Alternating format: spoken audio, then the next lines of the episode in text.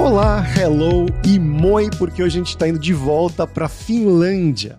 Aqui é o Fabrício Carraro, seu viajante poliglota, e hoje a gente vai bater um papo com o Cid, que ele está há seis anos já morando lá na Finlândia, mas antes ele passou pela Irlanda também. Ele trabalha lá como engenheiro de software na capital, em Helsinki mesmo. Como é que você está, Cid?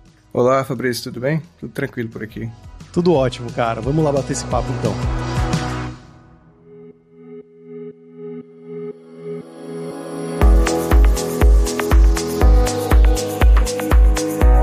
Cid, pra gente começar aqui, como sempre, a gente pede para os nossos convidados se apresentarem. Então, fala um pouquinho sobre você, né? De onde que você é no Brasil, o que, que você estudou, né? Como que a tecnologia entrou na sua vida e um pouquinho também da sua carreira no Brasil até você decidir sair pela primeira vez. Uh, meu nome é Cid Lopes, eu sou de Fortaleza, do Ceará. Na verdade, eu nasci em Mossoró, no Rio Grande do Norte, e enquanto eu era criança eu me mudei para Fortaleza. E eu entrei na Faculdade de Ciência da Computação em 2011 pela Universidade Estadual. Depois eu entrei no programa Ciências Sem Fronteiras e fui passar um ano e meio na Irlanda. Ah, quando existia, era um programa muito bacana mesmo. Era, era muito bom para graduação, inclusive. Uhum. E aí depois da Irlanda eu voltei para o Brasil para terminar a graduação tiveram uns, uns perrengues lá pela faculdade, eu não consegui terminar e acabei conseguindo um emprego aqui na Finlândia e eu me mudei de vez. Ah, entendi. Mas você basicamente, então, esse tempo que você basicamente estava né, estudando, depois você estava trabalhando também? Você tinha experiência de trabalho no Brasil? Tava. Antes de eu começar a faculdade, acho que uns seis meses antes, meu tio chegou para mim e perguntou se eu queria ajudar, porque ele trabalhava como jornalista e web designer. Uhum. Então ele trabalhava muito com WordPress. E aí ele foi me apresentando, eu comecei a programar em PHP um pouquinho antes da, da faculdade. E daí eu consegui um estágio também de suporte técnico, que não tinha nada a ver com programação, não era muito a minha praia. E fui avançando na programação aos poucos, fazendo a faculdade de um lado e, e trabalhando com meu tio e fazendo esse estágio também, tudo ao mesmo tempo. Entendi. E lá na Irlanda você ficou só na faculdade mesmo, na parte dos estudos, ou você chegou a trabalhar por lá também? Então, quando eu cheguei, eles fazem um teste de inglês para saber o seu nível, e eu entrei no nível quase que bom, quase que ruim. e eu acabei tendo que fazer três, não lembro se foram três ou cinco meses de, de curso de inglês, que já era na faculdade. E aí a gente fazia as aulas de inglês e depois começava o, o semestre regular da faculdade. E daí, ao final da, do ano letivo, tinha um estágio que foi quando eu realmente tive a experiência de trabalhar lá. Ai, como é que foi essa experiência?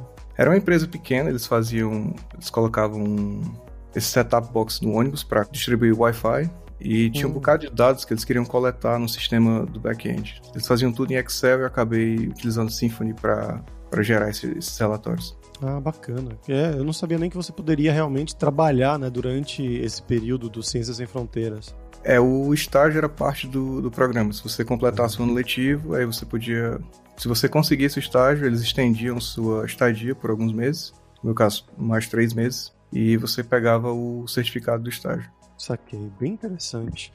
E bom, como que foi essa vida, né? Como que você resume essa sua vida na Irlanda? Né? A gente sempre fala que o pessoal que morou lá ou que ainda mora e trabalha na Irlanda que tinha bastante brasileiro.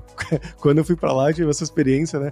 Mas como é que foi a sua experiência de vida mesmo na Irlanda? Ah, foi maravilhoso. Não sei se era a época da minha vida que eu era mais jovem, estava somente estudando e tinha tempo para fazer mais coisas.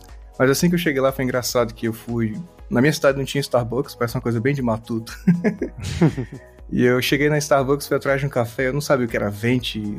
Nossa, o que é, que é aquilo ali? Passei uns 40 segundos na fila tentando ler o que era. E a moça me perguntando em inglês: What do you want? What do you want? E eu começando a coçar a cabeça, ela olhou assim para mim: Meu filho, o que é que você quer? Anda. Aí eu, Eita, a mulher fala português. e foi aí que eu notei que tinha muito brasileiro ao redor, sabe? Você olhava assim e falava: Esse cara não, esse cara não parece irlandês, ele não é ruivo. Eu tive uma experiência muito parecida, cara. Indo comprar, não sei, pizza às três da manhã, ouvindo o garçom falando português com outro garçom, assim. Era bem comum isso na Irlanda, em Dublin, né? É, em Dublin. Legal. E bom, depois você falou que você voltou para o Brasil, né? Teve um pouco de experiência. E aí, antes de você decidir ir para a Finlândia, né, de ter essa oportunidade, você chegou a trabalhar no Brasil depois da universidade ou durante? Pois é, eu voltei para o Brasil e aí eu fui diretamente atrás de emprego consegui numa empresa relativamente pequena lá, trabalhando também com PHP e Symfony.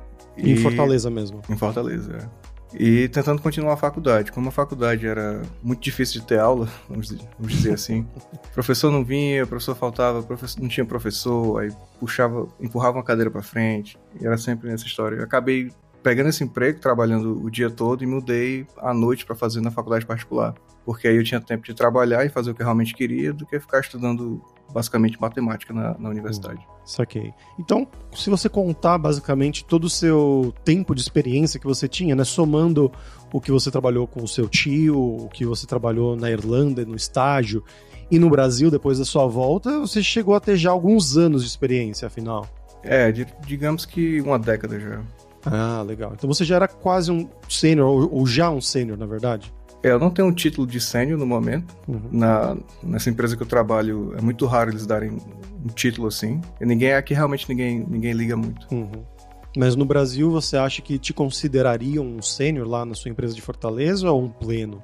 Eu acho que mais para sênior pelo tempo e pela o quão abrangente é meu stack. Uhum.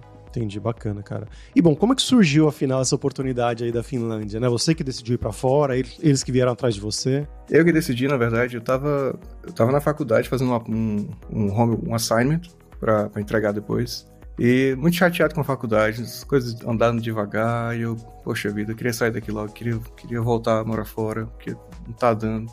E eu comecei a procurar na internet, é, PHP Developer Pra onde é que eu vou? Tá aqui Helsinki, porque é o melhor lugar do mundo. e aí eu cliquei, apliquei, em cinco dias eles me mandaram um teste, eu fiz o teste, passei, aí teve uns três ou quatro entrevistas e mandaram a passagem e falaram, vem embora.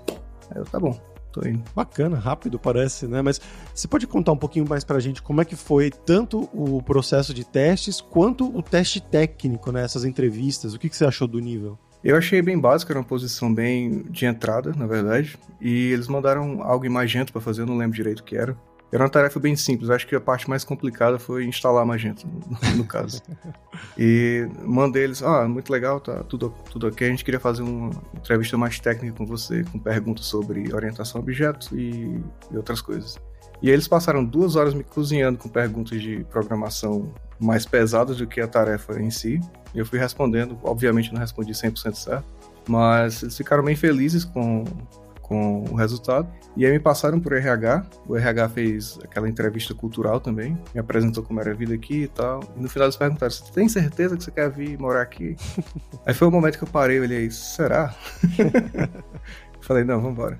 E aí as outras entrevistas foram mais uh, ah, para resolver como é que ia ser o relocamento, ajuda de custo e essas coisas. Ah, bacana, eles ajudaram então. Você precisou de, de visto, que, ele, que eles patrocinassem o seu visto? Precisa. Na verdade, tem, tem, até uma história engraçada, porque na época tinha uma diretriva, sei lá, do que é da imigração, que tinha uma falta de profissionais de, de TI. E quando você olha no site da imigração, você só pode vir para cá se você já for na embaixada no Brasil e tirar o visto. Mas porque eu era de TI, me disseram que eu podia vir sem ter que ir na embaixada.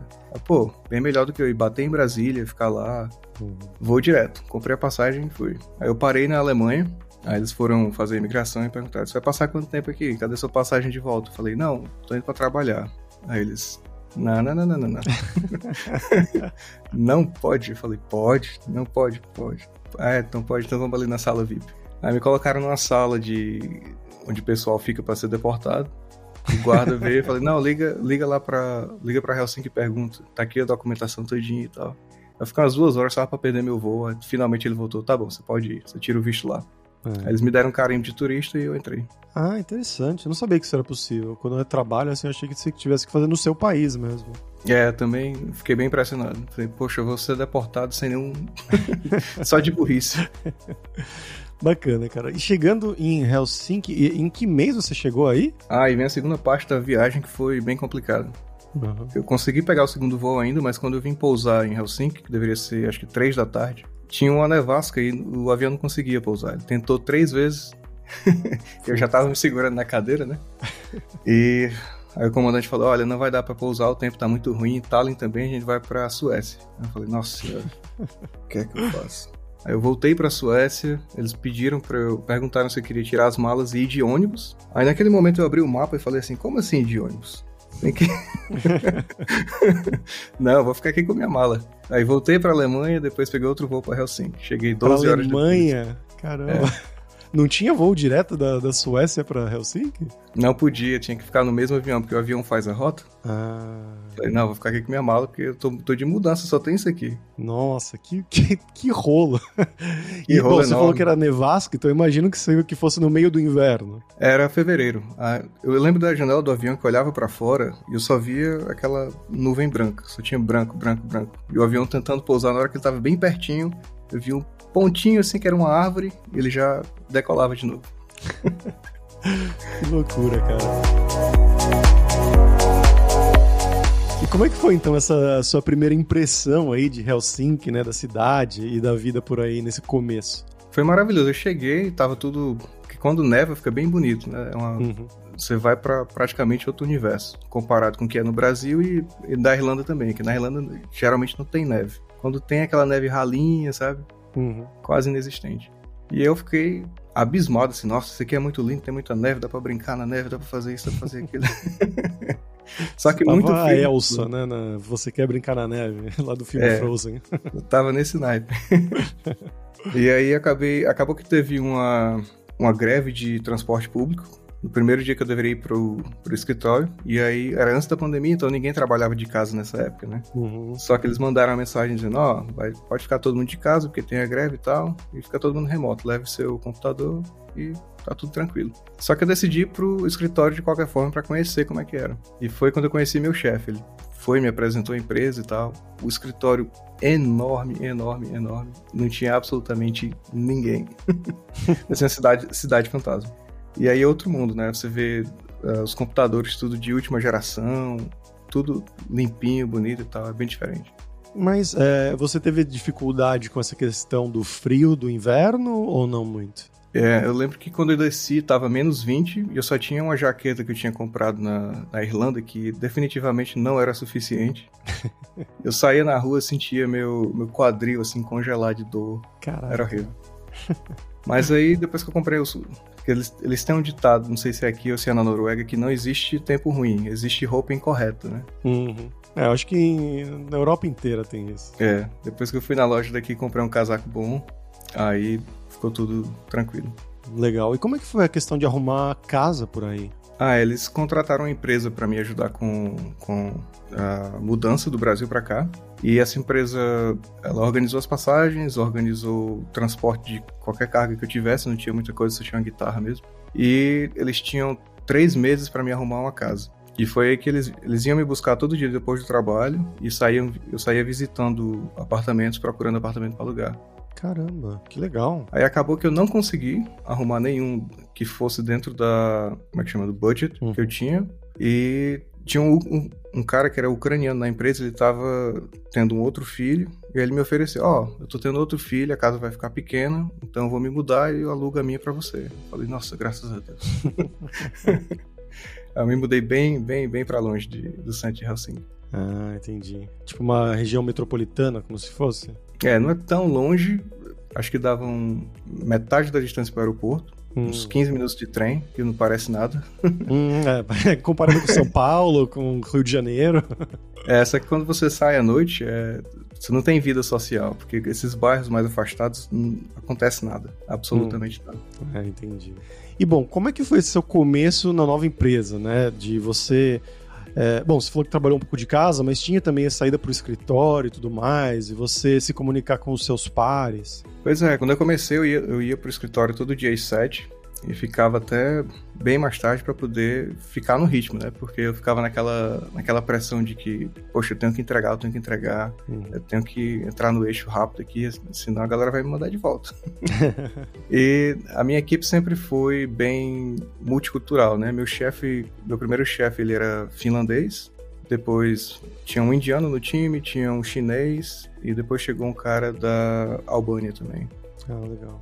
E assim, aí começa a diferença cultural de como se comunicar com pessoas internacionais e com o finlandês, né? Eu tinha muito mais facilidade de me comunicar com qualquer outra pessoa de outra naciona- nacionalidade do que o próprio finlandês. Eles são bem, bem fechados. Ah, isso, mas pela, pelo jeito que eles tratam mesmo, mas isso dentro do trabalho, em reuniões, assim, você diz? É, quando é reunião, eles ficam bem assim. A gente só vai falar disso aqui, é isso aqui, pronto. Não tem papinho ao redor, sabe? Conversinha Cafezinho.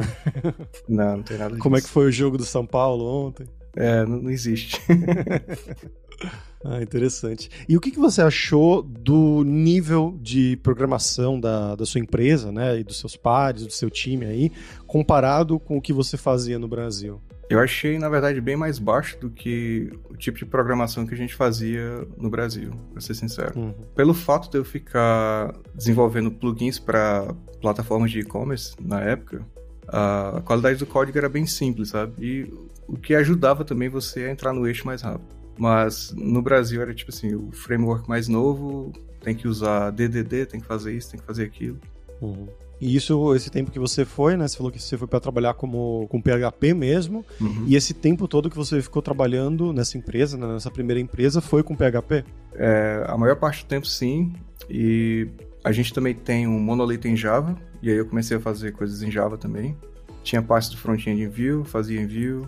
E o que fosse aparecendo, é uma oportunidade de pegar uma linguagem nova e desenrolando. Bacana. E eu vi que você não trabalhou só nessa empresa, né? Você chegou a mudar por um tempo. É, como é que foi? Conta um pouquinho mais da sua vida profissional aí na Finlândia. Pois é, quando chegou a pandemia, uh, as coisas mudaram dentro da empresa, eu não fiquei muito bem adaptado às mudanças que, que ocorreram e eu decidi partir para uma nova, né? E aí eu fui, fui para essa empresa finlandesa, que é uma empresa pequena daqui, mas que faz, eles trabalham com controle de acesso para academias e prédios do tipo. Eu falei, pô, vai ter uh, dispositivo embarcado, vai ter isso, vai ter aquilo, vai ser legal. E aí fui para lá. O pessoal de lá é super gente boa, adoro o pessoal. Porém, a parte de PHP era muito, muito antiga. E para mim, eu, nossa, velho, isso aqui é meio que um retrocesso comparado com o que eu tava fazendo lá. Aí deu meu tempo, eu decidi voltar. Pra primeira empresa novamente? Isso. Ah, entendi. E bom, o PHP não tinha morrido? Muita gente fala isso, né? Não, nunca vai, nunca vai morrer. é, enquanto existe WordPress. É, tem WordPress, Magento, Shopper, PrestaShop. Tem muita plataforma por aí. Bacana, cara. E bom, falando um pouco mais da sua vida pessoal mesmo, né? Das suas experiências. Você falou que já está há seis anos aí na Finlândia, bastante tempo como que foi, né? E como que é a vida social, né? Você falou que foi que no trabalho era mais difícil, né? Você tratar com os finlandeses. Como é que era essa sua vida social fora do trabalho, né? E o que, que tem para fazer de legal aí em Helsinki? Olha, eu tô aqui há seis anos, mais ou menos, e eu diria que eu tenho dois amigos finlandeses fora do trabalho. Porque é muito difícil você fazer amizade. Eu sou uma pessoa assim mais introvertida para, sei lá, se você tá num bar, chegar para conversar com alguém e fazer amizade, eu geralmente não, não faço essa movimentação com para fazer amigos. Uhum. Então é quase que impossível fazer amigos fora do trabalho. Então os amigos que eu tenho são geralmente do trabalho são todos internacionais. As, e com relação ao que tem para fazer, geralmente o pessoal sai para bar, ou vai para karaokê, ou faz aquele famoso cruzeiro para Estônia, para Tallinn. Ah. E dentro da cidade, assim, eu moro num bairro agora chamado Kallio, que é bem conhecido por ter muita arte ao redor. E você vê galerias de arte, você vê pessoas fazendo grafite na rua, tem um, um parque de skate por perto. Assim, é bem mais vívido do que se você for para bairros mais, mais afastados. Ah, interessante. Eu fiz esse, esse ferry, né? O passeio de balsa que vai até Tallinn, na Finlândia, porque na verdade eu queria ir para Tallinn, só que o voo para Tallinn daqui de, da Espanha estava muito caro então eu acabei comprando para Helsinki, que estava muito mais barato. E aí pegando a balsa, né, que é algumas horas, duas horas, acho, né, bem três horas, chega lá em Tallinn, é bem curtinha essa, essa viagem. E o pessoal lá, meus amigos de Tallinn, me falaram que os jovens finlandeses que querem ficar bêbados, eles pegam essa balsa, e suecos também, para ir para Tallinn porque o álcool é muito mais barato na Estônia do que na Suécia ou na Finlândia. Você chegou a ter isso também, a fazer? Eu já fiz várias vezes. Inclusive, quando é festa, festa mesmo, que o pessoal quer fazer, eles vão para Eles compram para Estocolmo, que eles dividem a cabine e fica, tipo, 30 euros para cada, uma cabine de quatro pessoas. Hum. E eles nem eles chegam a nem descer do, do navio. Ah. Tem festa, tem show de humor, tem karaokê, tem tudo dentro do navio. E depois que você passa para as águas internacionais ou de Åland, é, dessa ilha de Åland, fica tudo a preço de banana. Aí eles vão, fazem as compras, compram snus, que é esse tabaco mastigável que eles usam aqui na Suécia. E é uma festa. Interessante, cara. E bom, né, você falou que a maioria dos seus amigos são estrangeiros, né? E bom, estando há bastante tempo aí, eu imagino que você tenha bastante conhecimento, né, da vida, dos bares, enfim, da saída por aí. E uma coisa que a gente pergunta às vezes aqui no programa é para saber sobre como funciona o chaveco, né, a vida social amorosa em cada cidade, né, das pessoas que a gente entrevista aqui. Então, conta pra gente como que isso funciona mais ou menos aí em Helsinki, aí na Finlândia. Aqui o que eu notei do finlandês é que eles, eles tomam muita cerveja e ficam sentados tentando olhar para alguém, mas ninguém toma atitude. E é a mesma coisa do, do, do, lado das meninas, né? Elas ficam tudo sentadas numa mesa, olhando assim, até que alguém vai dançar e talvez role alguma coisa. Quando tem um latino, um brasileiro na balada, e o pessoal chega na mulher, elas ficam, nossa, o que é isso? Adorei. É mais ou menos assim que funciona. Você só, só chega lá e conversa com a menina e dá tudo certo. Entendi, bacana, muito interessante, cara. E voltando agora mais para a parte de trabalho e tudo mais, agora é hora de falar sobre dinheiro, que é uma área que interessa muito o pessoal que escuta aqui o programa, né? Que é, imagina você, né, o pequeno Cid, que estava lá em Fortaleza pensando em imigrar para Finlândia. E tem vários brasileiros que estão escutando o programa que estão nessa mesma situação, né? Que pensam, nossa, talvez eu poderia ir para Finlândia, parece ser uma oportunidade bacana. Como que isso funciona, né? Quais que são as faixas salariais por aí em Helsinki para um júnior, para um pleno, para um sênior, aproximado, claro, né, no seu conhecimento, e também o custo de vida, né? O que, que é barato, o que, que é caro, né? Aluguel, comida, sair, enfim. É, isso foi um ponto que me pegou, na verdade, quando eu vim para cá, porque eles me mandaram uma oferta com salário, eu olhei pro salário e fiquei, nossa, tudo isso? Mas aí você não pode ser tão júnior de não, não tirar o custo de vida como eu fiz e nem o imposto, porque o imposto é absurdamente alto aqui. Principalmente se você é solteiro e quer morar só. Você, você lembra quanto é a porcentagem, mais ou menos? Eu lembro que quando eu cheguei aqui tinha acho que 26% mais 8,5% do seguro-desemprego, sei lá o que. Uhum. Dava uns 30 e pouco. Uhum. Porque o salário era, era bem mais baixo. E aí, conforme você vai aumentando o salário, você, você paga mais imposto, é progressivo. Não é uhum. como no Brasil, que acho que é 21,5% e fica naquilo, né? Uhum. E para um júnior, eu diria que um salário assim, inicial daria uns 4K de euro. Se você é pleno ou sênior, eu diria que chega até uns de 6 a 8. Mas, obviamente, há exceções. Por exemplo, se você trabalha numa empresa de jogos e você tem, sei lá, mais de 10 anos de experiência, você chega a fazer 10, 12 mil. Uhum.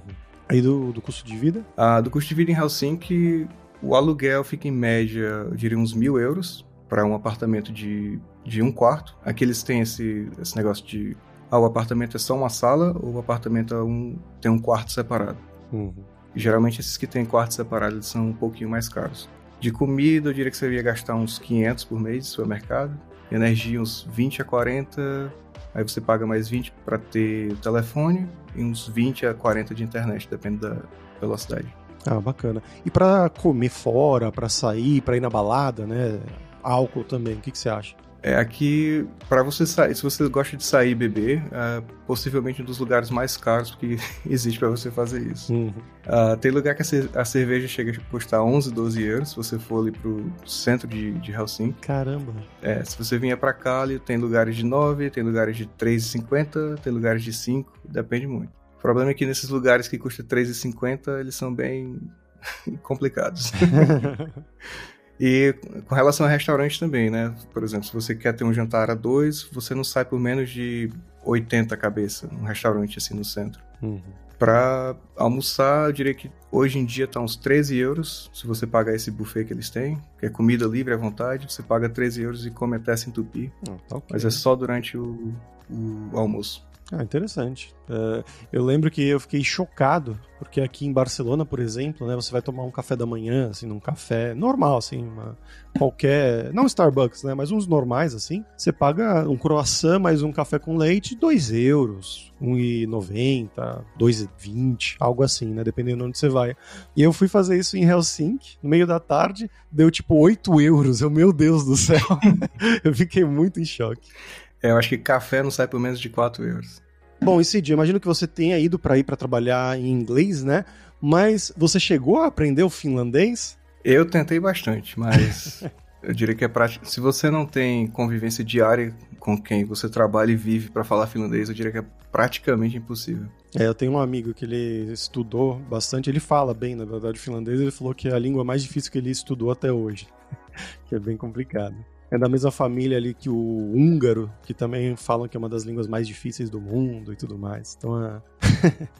E a Sara mencionou, né, também que tem essa questão que cada cidade, ou às vezes até um bairro, né, fala com um dialeto um pouco diferente do outro, que as pessoas não conseguem se entender, mesmo os locais não se entendem tão bem assim. É, eu acho que o finlandês de rua ele tem uma diferença com as gírias que você usa, até mesmo de bairro para bairro. Em Helsinki, às vezes você consegue notar, mas no meu nível de finlandês, a única coisa que eu consigo notar se tem uma pessoa do norte ou do sul é pela velocidade. O pessoal que é mais ali do, da Karelia, eles falam bem rápido. E os que são daqui de Helsinki, eles, faz, eles falam um pouquinho mais devagar. o que é bom, né, tecnicamente. É. E bom, Cid, agora é a hora do perrengue, que é quando a gente pede para os nossos convidados contarem histórias engraçadas, gafes ou micos que tenham acontecido com você esse tempo todo aí fora do país. Pode ser na Irlanda, pode ser na Finlândia, né? Mas você já contou alguns perrengues que você passou? Tem mais histórias? Tem uma, tem uma engraçada, não foi bem um perrengue, foi mais um choque cultural, que eh, acho que era a minha primeira ou segunda semana na empresa, e dentro da empresa a gente tem uma sauna, que aqui na Finlândia é bem comum, tem sauna em praticamente todos os lugares. E eu sempre chego cedo para trabalhar, às sete da manhã eu tô lá. Um belo dia, eu cheguei cedo, coloquei minha mochila na, na mesa, fui fazer um café e tinha um cara só de toalha na cozinha, tomando um chá, todo molhado. E eu olhei para aquele e falei, nossa, o que é que tá acontecendo aqui, cara? Aí ele, não, não, tô fazendo sauna. Ah! e tinha sauna dentro da empresa? Tem, tem a sauna dentro da empresa. Nossa, que loucura. Um maluco só de toalha andando pelo, pelo escritório. Nossa senhora.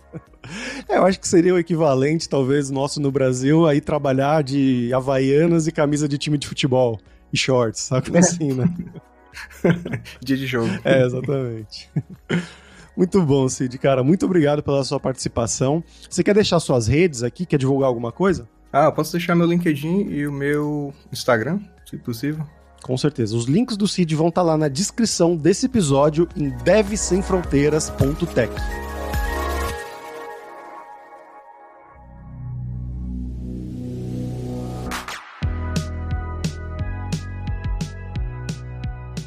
Bom, pessoal, por hoje é isso. Kiitos, que é obrigado em finlandês pela sua audiência. E se você gosta do Deve Sem Fronteiras, recomende para cinco amigos, dá cinco estrelas para a gente na Apple, no Spotify. Você pode comentar também, deixar o seu comentário sobre esse episódio lá no Spotify e também segue a gente lá para nossa comunidade crescer sempre cada vez mais. E a Lura criou o techguide.sh para te ajudar na sua jornada de aprendizado é um mapeamento das principais tecnologias demandadas pelo mercado, um guia norteador com um possível caminho que você pode seguir nos seus estudos. Então vai lá dar uma olhada em techguide.sh. E a gente tem os 7 Days of Code, que são 7 dias de desafios totalmente grátis em diversas linguagens de programação para você realmente botar a mão na massa e praticar o que você estiver aprendendo, seja com os cursos da Alura ou em qualquer outro lugar. Então vai lá se desafiar em 7daysofcode.io.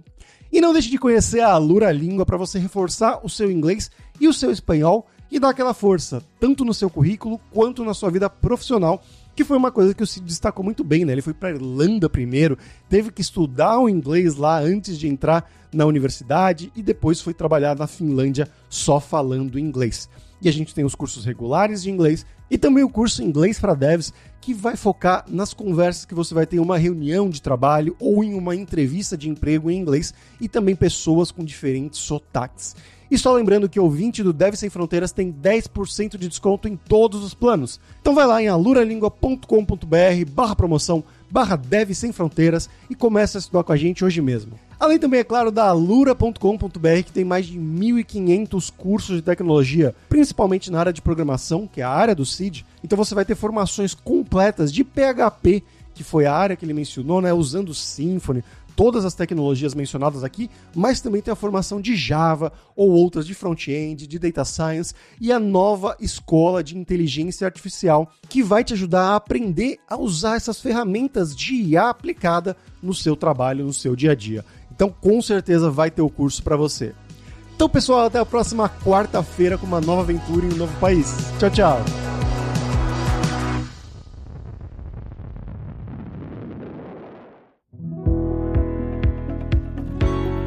Este podcast foi produzido pela Alura. Mergulhe em tecnologia. E Faculdade FIAP. Let's rock the future edição Rede Gigahertz de Podcasts.